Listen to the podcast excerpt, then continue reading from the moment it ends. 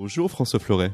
Salut. Bonjour Alban Coutou. Bonjour. Respectivement directeur et directeur artistique de la Route du Rock, coprogrammateur également à deux de ce festival que l'on va retrouver mi-août, fin août à Saint-Malo principalement.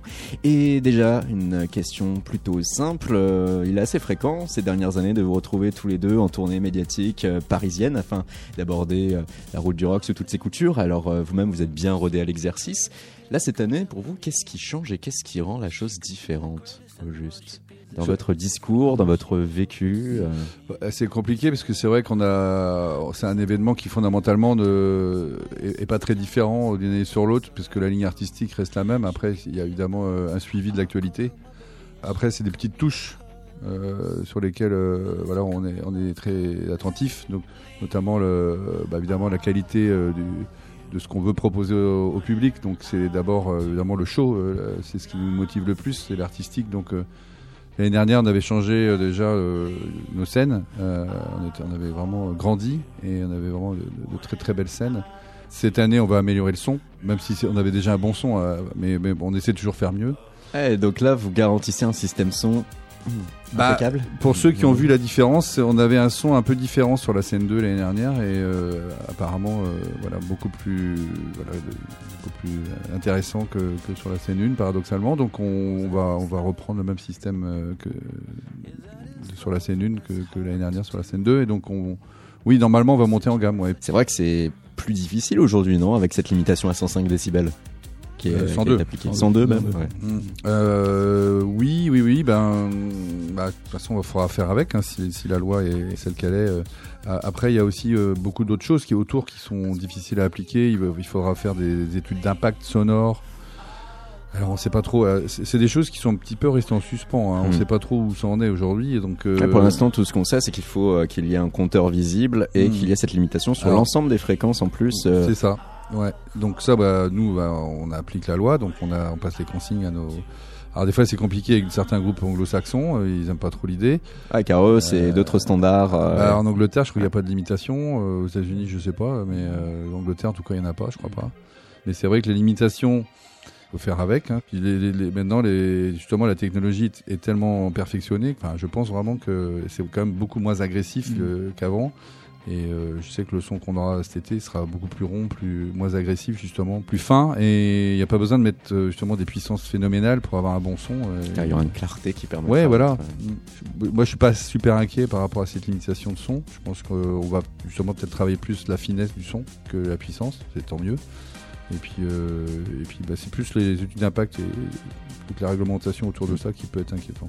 C'est un challenge tous les ans aussi de maintenir l'événement parce que financièrement aussi mm. c'est très très compliqué. Ça c'est un autre débat qui est plus général pour tout l'ensemble des festivals, mais c'est pas une légende. Les cachets des groupes ont augmenté, les, pour, certains, il y, a des coûts de sécurité, nous aussi, bien sûr, mais euh, peut-être un peu moins que d'autres. Enfin, c'est il y, a eu beaucoup de choses. C'est vrai que la sécurité depuis 2015, euh, euh, les nouvelles normes, c'est devenu assez incroyable et parfois ça représente même le premier budget et la première, le premier poste de dépense d'un festival. De l'autre côté, les cachets artistes, en effet. Ou pourtant là, voilà, vous arrivez quand même à très bien tirer votre épingle du jeu d'un point de vue programmation parce que sur cette édition 2019 où on va retrouver bien évidemment la scène de la plage de Saint-Malo, estampillé Arte Concert et tout ce qui va se faire depuis le fort de Saint-Père qui est utilisé depuis la quatrième édition, un fort type Vauban, et ben on va retrouver quand même un petit paradis pour tout amateur euh, de euh, indie rock, folk rock, punk rock, dream pop. Oui, comme tu disais, en fait, c'est vrai que bah, y, a plusieurs scènes sur le festival. François parlait tout à l'heure de la disposition des scènes. C'est vrai que euh, si quelqu'un veut tout voir la route du rock, il y a la possibilité de voir toute la programmation. C'est vrai qu'il n'y a pas ce, dilemme qu'on peut retrouver sur certains événements où on doit faire des choix.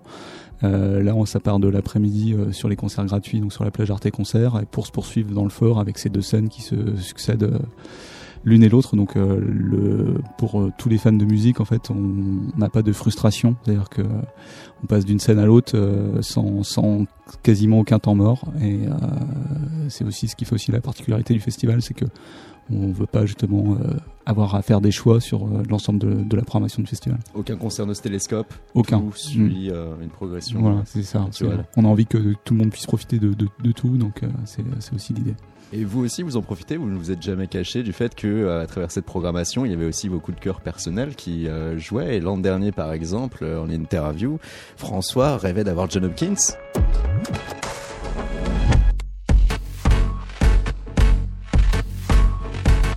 Et là, on a John Kills. Bah, Alban aussi. Oui. Bah, c'est- vrai que les, les Bretons sont têtus. hein. C'est vrai qu'il y a des choses, euh, il y a des artistes comme ça qu'on met des années à avoir, mais qu'on finit par avoir. Il y en a eu plein. C'est vrai que, euh, je sais pas, pour, euh, je crois que le, le- celui sur lequel on a fait le, le- le plus de demandes, ça a été Nick Cave pendant des années. Il a fini par revenir en 2013. Et effe- effectivement, c'est un, c'est un, un aboutissement. ce- voilà, donc après, il y a des- c'est vrai qu'il y a des, des idées fixes comme ça sur le festival, et des choses qu'on qu'on a envie absolument de. de Beyrouth pouvoir- aussi. hein.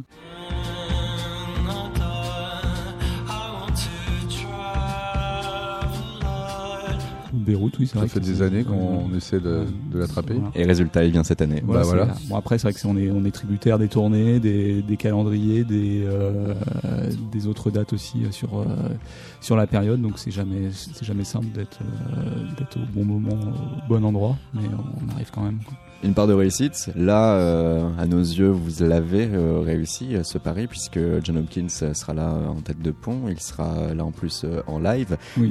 Il tourne depuis l'an dernier avec son magnifique dernier album. Mm. Mais il y aura aussi donc David Auguste, Paula Temple, Lena Willikens, October River, par exemple. hein. il y aura derrière, dans un aspect, une approche un peu plus rock, les Idols, Fontaines DC, Black Midi, Crack Cloud, Day Hunter, les Growlers, Metronomy, Sharon Van Etten. Puis derrière, il y a certains cas à part aussi. euh, par exemple, euh, tout de même, le fait d'avoir euh, Time Impala,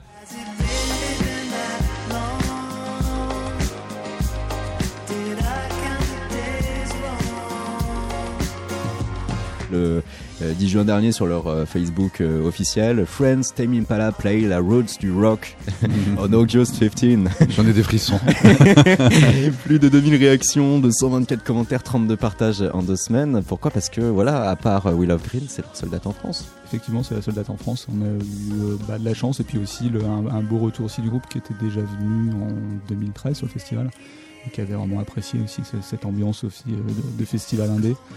Euh, là, ça va être quasiment un des plus petits événements entre guillemets qu'ils vont faire euh, cet été en, en Europe. Donc, on est, on est ravis qu'ils aient choisi le- la route du rock euh, pour, pour venir. Avec en plus d'ici là la promesse de nouveaux morceaux euh, qui seront joués. Alors là, ça, on n'a pas de plus d'infos que, que vous. C'est vrai que le, on a, il y a eu deux titres qui ont été déjà diffusés là, au mois d'avril, hein, et, bah, qui, qui préfigurent forcément la- l'arrivée d'un d'un nouvel album, mais on ne sait pas encore euh, quand. Bah, L'assurance d'un gros show surtout. Mhm. Je sais pas si tu as eu l'occasion de voir les, les vidéos de. C'est Coachella euh, Coachella, oui, c'est- juste euh, stupéfiant. euh, Ils vont jouer devant. Alors là, on est en train d'y travailler. hein, c'est beaucoup de technique Mhm. et de préparation, mais ils vont, ils vont, ils vont jouer devant un mur de, de vidéos. Euh, Il y aura du laser, il y aura des, Confetti. des, confi- des canons à confetti de partout. Ça va être euh, Ouais. assez incroyable et bah, très psychédélique forcément. hein. Bon, ce qui est assez rare sur le, sur le festival, on l'a eu une fois avec les Flaming Lips, mais euh, c'est que les canons à confetti, sinon c'est plutôt euh, quelque chose de, De peu employé. ouais, de peu employé. Ouais. en tout cas chez nous, en tout cas. Il y a aussi euh, certains bons coups comme euh, Stereolab qui euh, fait son grand retour. Il y avait une date avant à la Villette Sonic euh, pour laquelle toi-même tu participes à la programmation. Tout à Et fait. là, la route du rock. Oui. C'est un groupe emblématique euh, de- du, du rock indé des années 90 qu'on a suivi, même euh, Rock Tympan, la, donc la structure qui organise la route du rock, organisait des, des concerts de Stérolab à Rennes dans les années 90, donc il y avait aussi ce suivi. Et puis plus généralement, c'est vrai que depuis euh, sur ce, ce créneau un peu rock indé, euh, anglais des années 80, c'est vrai qu'on a, on a fait les, les groupes les, les, les plus euh, emblématiques de la scène, que ce soit My Bloody Valentine, euh, Slow Dive, Lush, etc., sont tous passés à Saint-Malo et donc euh, de, de- de pouvoir aussi avoir Stérolab, c'est aussi un, un grand plaisir. On a pu lister euh, celles et ceux pour lesquels ça allait être euh, quasiment euh, l'unique euh, date euh, en France, euh, outre euh, les Stereolab, outre euh, Time Impala. On retrouve quand même les Growlers. They don't give up yet when we've come this far.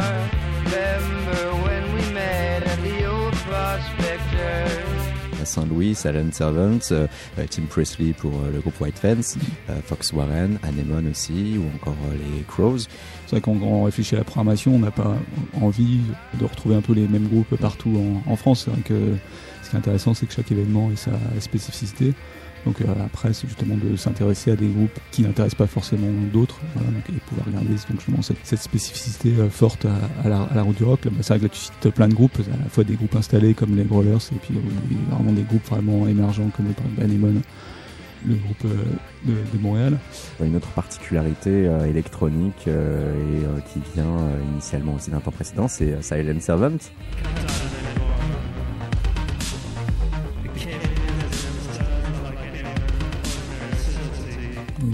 Euh, là aussi l'unique date quasiment en France.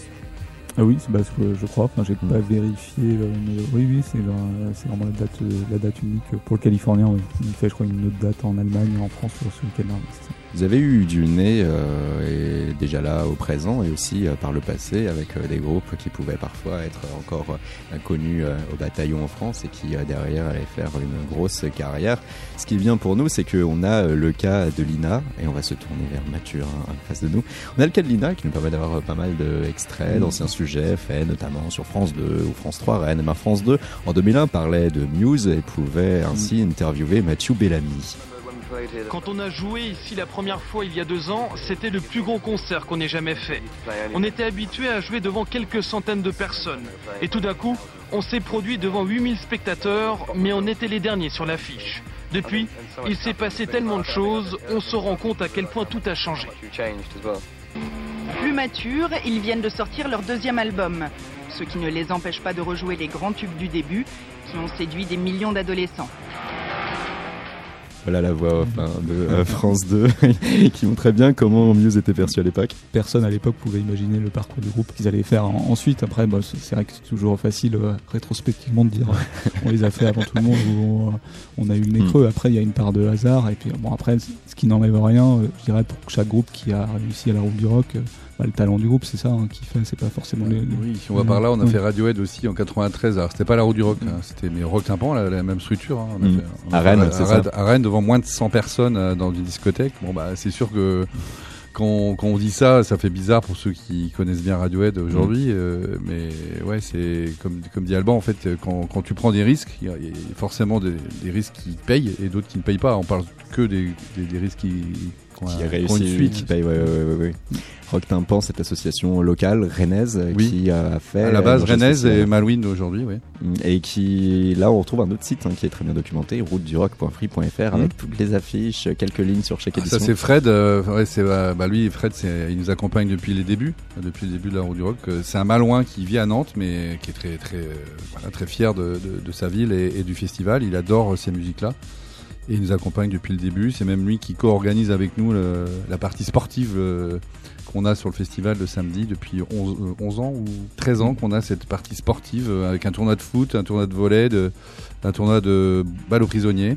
Euh, voilà, on reste des grands grands enfants et bah, on a des plages autant voilà faire autre chose que bronzer bêtement. On a aussi envie de voilà de faire un peu de sport, de faire des ploufs et c'est aussi un week-end vacances, faut pas l'oublier. Week-end vacances, euh, week-end euh, famille, avec euh, une Mm. atmosphère et une dimension où l'on retrouve la sphère indépendante que vous avez su conserver depuis le départ. Le départ, ça va être tout début des années euh, 90. Euh, c'est la rencontre donc entre des Rennais et des Malouins, Ouais, avec ouais. l'association Rock Tympan, qui auparavant a pu faire des concerts assez remarquables aussi, comme Marquis de Sade, qui va aussi cette association faire la création de Canal B, une radio Ouais. locale associative, qui reste euh, encore aujourd'hui euh, d'actualité sur Rennes. Mhm. Et puis euh, Saint-Malo, voilà, c'est connu pour abriter ce qui peut être qualifié de Coupe du Monde pour le navigateur de voilier, la route du Rhum. Et bien donc, là, ce sera la route du rock. C'est, la Coupe du Monde de, de l'Indé.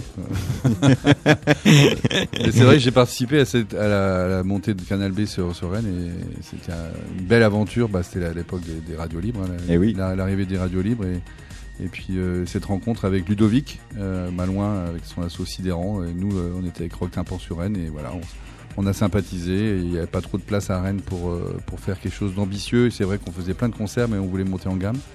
Et du coup, euh, lui euh, faisait plein de concerts aussi plutôt pop rock sur, sur la côte. Et il s'est dit, il y a la place pour un événement euh, sur Saint-Malo, euh, là où les trans à Rennes avaient pris beaucoup de place. Donc euh, on s'est dit, Banco, on y va. Et c'est comme ça qu'est née la route du rock en 91. euh.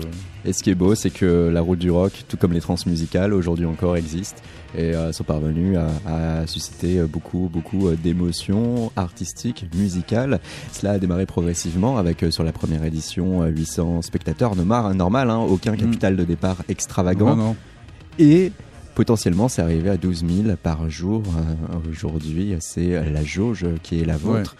À l'époque, vous étiez comme vu presque comme euh, des euh, ovnis, des aliens, voire même tout simplement des jeunes BCBG. Ça, ce sont euh, les mots de France 3 à Rennes qui avait consacré euh, un petit reportage et qui interviewait Franck. Roland, Ouais, l'organisateur. On va écouter tempo ou extrait. chose comme ça. a été monté l'an dernier par de jeunes étudiants plutôt BCBG. Ceux-ci ont voulu prendre la suite d'un autre festival rock à malo très regretté des rockers malouins. La route du rock 92, ce sont 16 groupes qui vont se succéder pendant 3 jours dans plusieurs points de la cité corsaire. La musique que nous défendons, donc ce n'est pas la musique de rock alternatif, ce ne sont pas les gens comme les Grands Beagles, pour ceux qui connaissent. C'est plus la pop, la pop new wave euh, et puis la techno. Une, euh, une musique qui a du mal à s'exprimer parce que, euh, parce que en général, les groupes ne sont pas véritablement reconnus par les organisateurs habituels du mouvement rock. Des jeunes plutôt BCBG. Bah oui, oui, on était des, des petits, euh, ouais, des fils à papa, ouais. C'était Albert Chouanet, je crois, le journaliste. De- pas de- listé, moi, j'étais pas là, mais euh, enfin, j'étais peut-être à côté dans le studio, mais c'est- c'est vrai que Franck était l'un des, des meneurs, en fait. C'est lui qui a, qui a tout euh, lancé euh, dans- le concret, c'est-à-dire que c'est lui qui a monté la radio Canal B, qui a lancé les, les premières routes du rock. Euh, moi, j'étais assez suiveur, j'étais évidemment partie prenante, mais euh, j'étais pas euh, leader euh, comme on peut l'être aujourd'hui avec Alban sur, sur le festival. Qu'est-ce qui fait qu'au fil des années, François a pris Bah, bah c'est la passion tout simplement. C'est vrai que la musique, ça a pris toute la place. J'étais je travaillais à l'é- à l'époque dans une collectivité locale parce que j'avais une formation dédiée à ça. Et puis bah à un moment, bah le contrat s'est terminé. Et puis la passion est devenue dévorante et je me suis dit quitte à avoir un contrat un peu compliqué. euh, à l'époque c'était des CES, des CEC, enfin voilà des contrats Les emploi contrats aidés de l'époque. Mm, mm. Voilà, donc euh, des emplois jeunes euh, pour Alban un peu plus tard. Oui, j'étais jeune. à une époque. euh, quitte, quitte à avoir ces voilà ces statuts un peu euh, voilà précaires, on s'est dit, euh, enfin moi je me suis dit autant euh, y aller avec euh, toute la passion que j'ai euh, pour la musique et, et voilà c'est comme ça que j'ai fait le choix. Et puis euh, petit à petit évidemment bah, j'ai observé, j'ai pris euh, plus d'assurance euh, et puis euh, j'ai pris plus de responsabilités jusqu'au moment où voilà j'ai coordonné l'événement à partir de 98 on va dire. Pour revenir sur le, le- le- comment, l'interview de France 3, c'est vrai que euh, il parlait de la programmation, c'est vrai qu'à l'époque, si on replace aussi dans le contexte au début des années 90, il y a vraiment très très peu de médias aussi à s'intéresser à ce type de musique. hein. Mm. y avait euh, il y avait les Inrecuptibles, Magic qui vient aussi se, se créer, il y avait euh, le Noir sur France Inter et ça s'arrêtait un, un peu là. hein. C'est vrai que le, se, défendre ces, ces groupes qui avaient aucune visibilité dans, dans les médias, Bah avant c'était ces radios euh, libres mais qui restaient très locales qui pouvaient parfois sur des émissions euh, spé euh, être en mesure de diffuser ces groupes. Mais sinon en effet il y avait euh, un écosystème qui n'était pas favorable à la connaissance de ces groupes. Et puis il n'y avait pas encore internet la mondialisation n'était pas encore à l'effet produit aujourd'hui.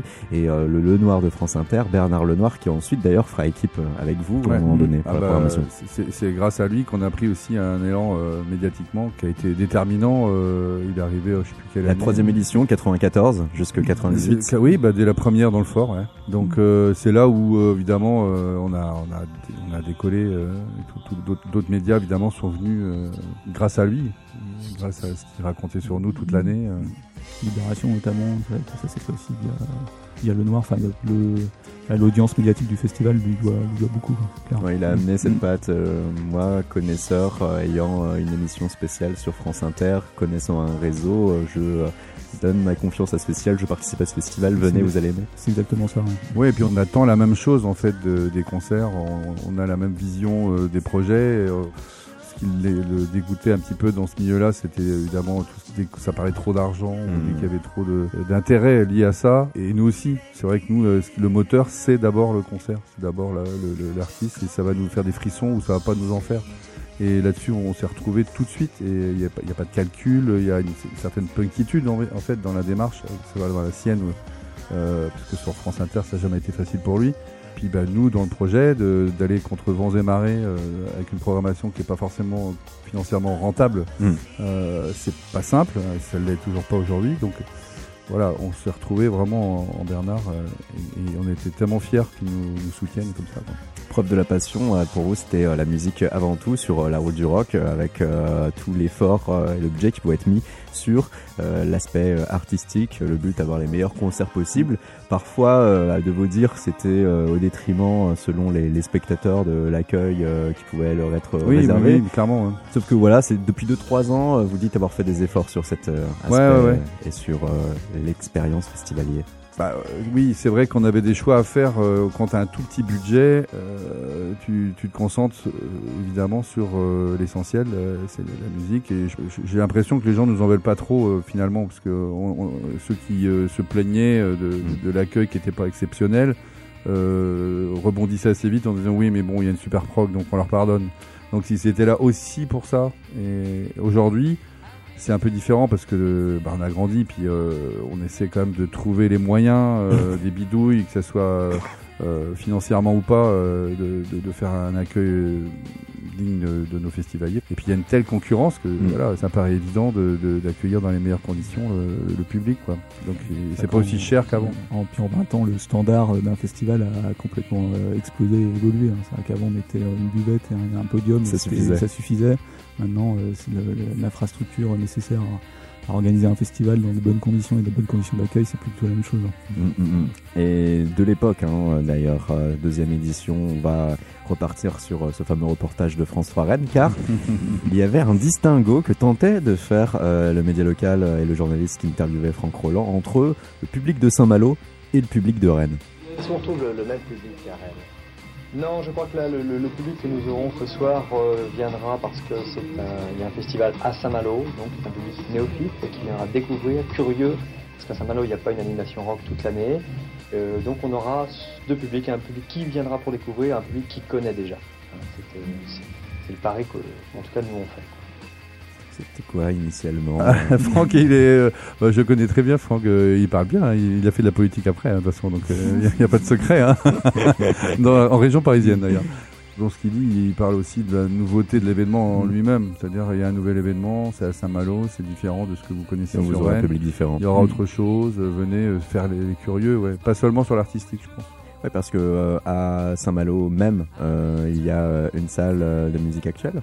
Euh, Sans quoi, sans quoi, la culture et la musique à l'année. Bah nous on gère justement cette salle alors, avec une autre structure qui s'appelle la, la Nouvelle Vague depuis euh, 2012 et sur les musiques actuelles c'est vrai qu'il n'y a pas il y a pas grand chose d'autre hein, entre, entre la salle et, le- et le festival il y a quelques tentatives là depuis deux ans mais en plein air à l'année c'est compliqué Saint-Malo parce que c'est pas c'est pas la population euh, étudiante de Rennes la salle convient très bien Mm. parce que c'est pas du tout le, même projet, euh, c'est pas du tout la même programmation. C'est une, programmation euh, SMAC, même si elle est exigeante. Et, SMAC, la labellisation des salles de musique actuelles Voilà, en. France. elle, est, elle reste assez pointue quand même sur certains aspects, mais il y a aussi des choses qu'on peut retrouver sur d'autres salles françaises et pour bah, faire plaisir évidemment à- maximum de, spectateurs sans qu'ils soient forcément des grands spécialistes de musique. Euh, et puis après il y a la roue du rock, voilà, c'est voilà, un festival qui s'adresse évidemment à tout le monde, mais euh, qui, qui touche euh, historiquement évidemment plus les, les, les- les gens euh, amateurs de musique indé. euh, Qui euh, permet d'avoir un public différent venant aussi. euh, Ah bah, qui vient de plus loin. diverses. Tout à fait. Mm, mm. Oui, c'est-à-dire que le public vient vraiment pour la, la même chose. C'est justement ce qui fait aussi l'ambiance un peu unique du, du festival. C'est que à chaque, euh, chaque festivalier vient, euh, recherche la même chose et attend la même chose du, du festival. C'est ce qui donne cette unité aussi au public. On a eu l'occasion de faire nos euh, émissions avec euh, les coprogrammateurs du Festival de Dour où il y a presque le même contexte, c'est-à-dire être dans un lieu où à l'année il va pas nécessairement se passer euh, grand chose lié à la musique actuelle. Et là se retrouver parmi ses pairs, parmi les siens, se dire qu'on n'est pas seul et qu'il y a d'autres personnes sur Terre qui aiment aussi ce genre de musique. Euh, là ça permet aussi de conférer donc cette même ambiance atmosphère. En sachant que vous, en effet, sur les deux scènes, il y a un principe toujours qui est important et qui fait partie de l'identité du festival. Il y a la chenille qui se crée pour passer d'une scène à l'autre. Euh, ça arrive une fois dans le week-end. c'est devenu une tradition, c'est les 10 ans, je crois, non? Euh, Non, les 5 ans. Oh là là, on me fait signe que c'est 5 ans. N'importe quoi, je vais, je vais trop vite. On en parlera dans 5 ans, c'est pour ça. c'est ça. Ouais, ouais, c'est un délire qui est, qui est né de d'un photographe euh, ami du, du festival hein, qui euh, voilà qui a ba- balancé ça un jour à un événement Facebook et, et ça a pris en fait et c'est devenu un peu euh, voilà le, le gag voilà, Youpla Boom euh, qui détend l'atmosphère euh, s'il y a besoin. Et, et donc euh, voilà, c'est un petit plus euh, pour euh, ados attardés euh, que, que nous sommes. Puis on essaie que le, que le groupe lance, euh, enfin un groupe lance la chenille aussi. Là, il y a, Ah, quelques années, c'était la femme. La femme qui avait- annoncé. Maintenant, c'est l'heure de la chenille. en- Voilà, ça c'était ça, ça, c'était génial. donc là normalement, si j'ai bien compris, ce serait le samedi. Le samedi après mes Mé- métronomie. Ouais. Donc il faudrait que Métronomie en anglais ou en français lance la Ah bah on va leur demander, ouais, Oui, ça peut être marrant. Il y a d'autres particularités aussi. Euh, Est-ce que par exemple sur la route du rock, euh, question bête mais dont tout festivalier se pose à un moment donné, chacun remarque que partout en France et dans le monde, ils ont des drapeaux bretons. Est-ce que sur la route du rock, il y a des drapeaux bretons tenus par des festivaliers ou non Enfin, de manière générale, en fait, on Ils ressortent pas. On autorise, on, on autorise pas Vivant. les, vraiment les drapeaux sur le festival parce que ça, je trouve que ça gêne un peu tout le Oui. monde en fait. Bah, c'est comme l'histoire des, des portables avec des photos. Et je sais plus quel festival a, a interdit euh, L'usage des smartphones, Les, les euh. smartphones, ouais, je crois. Je sais plus, c'est pas en France, je crois. Oui. Et euh, l'uti- l'utilisation des smartphones parce que les gens, euh, bah, en fait, ils ont une armée de, de- de smartphones. Là-dessus, vous êtes intransigeant, vous voulez euh, avoir les meilleurs, en tout cas, environnements possibles pour Ouais. voir Oui. le concert. Et le concert. Ah ouais, c'est sans, on va pas faire hypocrite, ouais. c'est- bah, on a évidemment, moi je suis breton et très très fier de l'être. Après, euh, c'est pas la place pour, euh, on n'a rien à revendiquer. C'est, on n'est pas là pour euh, exprimer notre bre- bretonitude. Euh, J'insiste, je suis très fier de l'être, mais euh, là, on est là pour voir des concerts et euh, je sais qu'il y a deux ans ou trois ans, il y avait euh, quelqu'un qui avait mis un matelas pneumatique de je sais pas quoi, euh, une licorne je sais pas quoi. on- après, ils vont sur l'eau avec.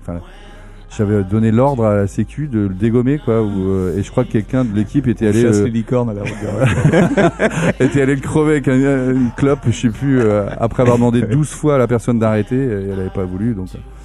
euh, non, c'est pénible, quoi. C'est, on n'est pas, c'est pas la foire à neuneux, on est là pour voir des concerts, et puis en plus c'est très gênant euh, pour le public d'avoir un truc dans l'axe de vision, parce que c'est souvent, c'est toujours dans l'axe de vision.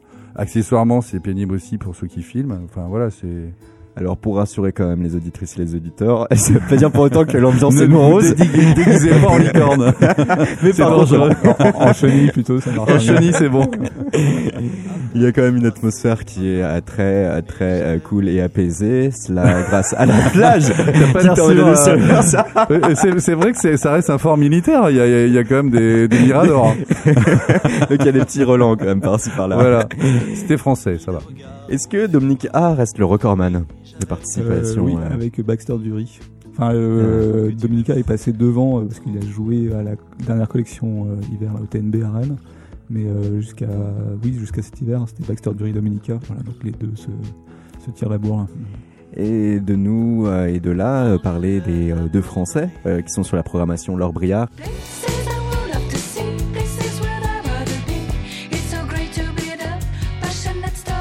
In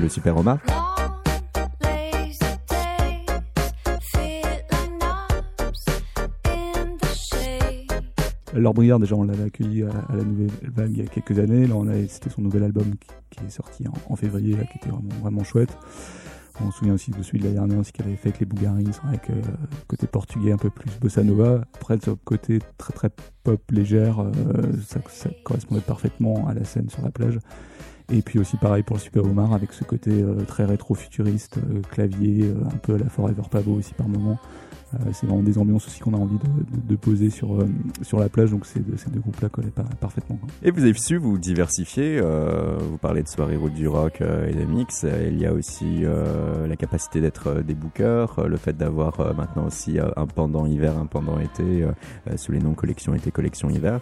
Ça, c'est tout ce qu'il a fallu aussi créer afin de continuer à pouvoir être indépendant, un minimum autonome et faire ce que vous aimez faire. Bah, la, la collection hiver, c'était quelque chose qui, euh, qui- qu'on avait envie de faire depuis très très longtemps. Ça s'est vraiment réalisé euh, suite à- au succès de l'édition 2005 avec les, les Cures. Euh, on a pu lancer la collection hiver en, en 2006. C'est vrai que c'était frustrant à l'époque de- d'attendre un an pour, euh, pour pouvoir programmer à nouveau. Euh, surtout, bah, enfin, euh, tout allait aussi de plus en plus vite. Donc, Mm. euh, on pouvait plus dire, euh, tiens, on a découvert ce petit groupe, on va le garder euh, comme ça au chaud pendant six mois. Bon.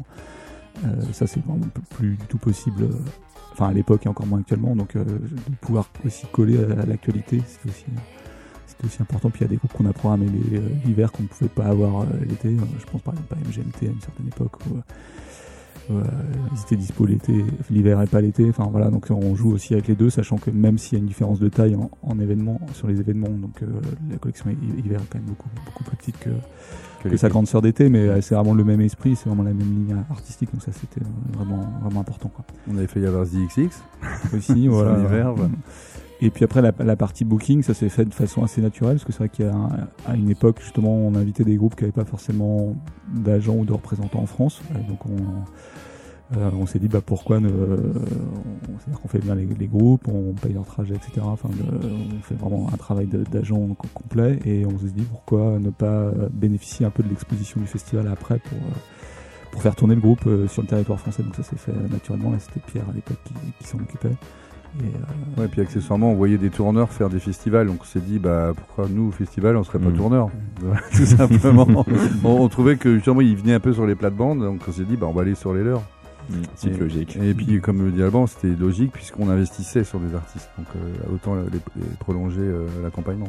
L'histoire même de euh, la route du rock a été semée d'embûches. Il a fallu le faire donc avec du par euh, un petit capital de départ, le faire grandir euh, savamment. D'autre part, survivre aux intempéries euh, comme euh, cela a pu arriver, survivre parfois euh, euh, au flop, survivre aux escroqueries aussi.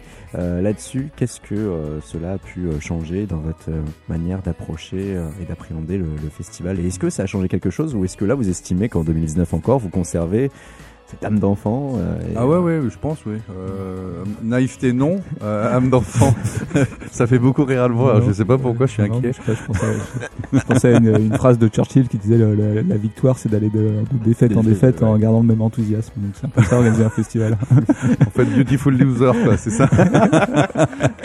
non, non, non, je pense qu'on a appris beaucoup de tout ça. Bah voilà, c'est pas, c'est pas qu'un discours. Je pense qu'on a appris de, de tous les, tous les échecs et puis euh, on est devenu beaucoup plus pro qu'avant et euh, euh, on, on connaît toutes les vacheries euh, qu'on peut nous faire, donc on n'est pas, on n'est pas, n'est pas naïf. Et après, euh, nous, voilà, on reste malgré tout intègre et on a envie de nous, nous si, si, s'il faut, y faut faire des vacheries pour y arriver, bon, on fera pas, on préfère ne pas y arriver en gros.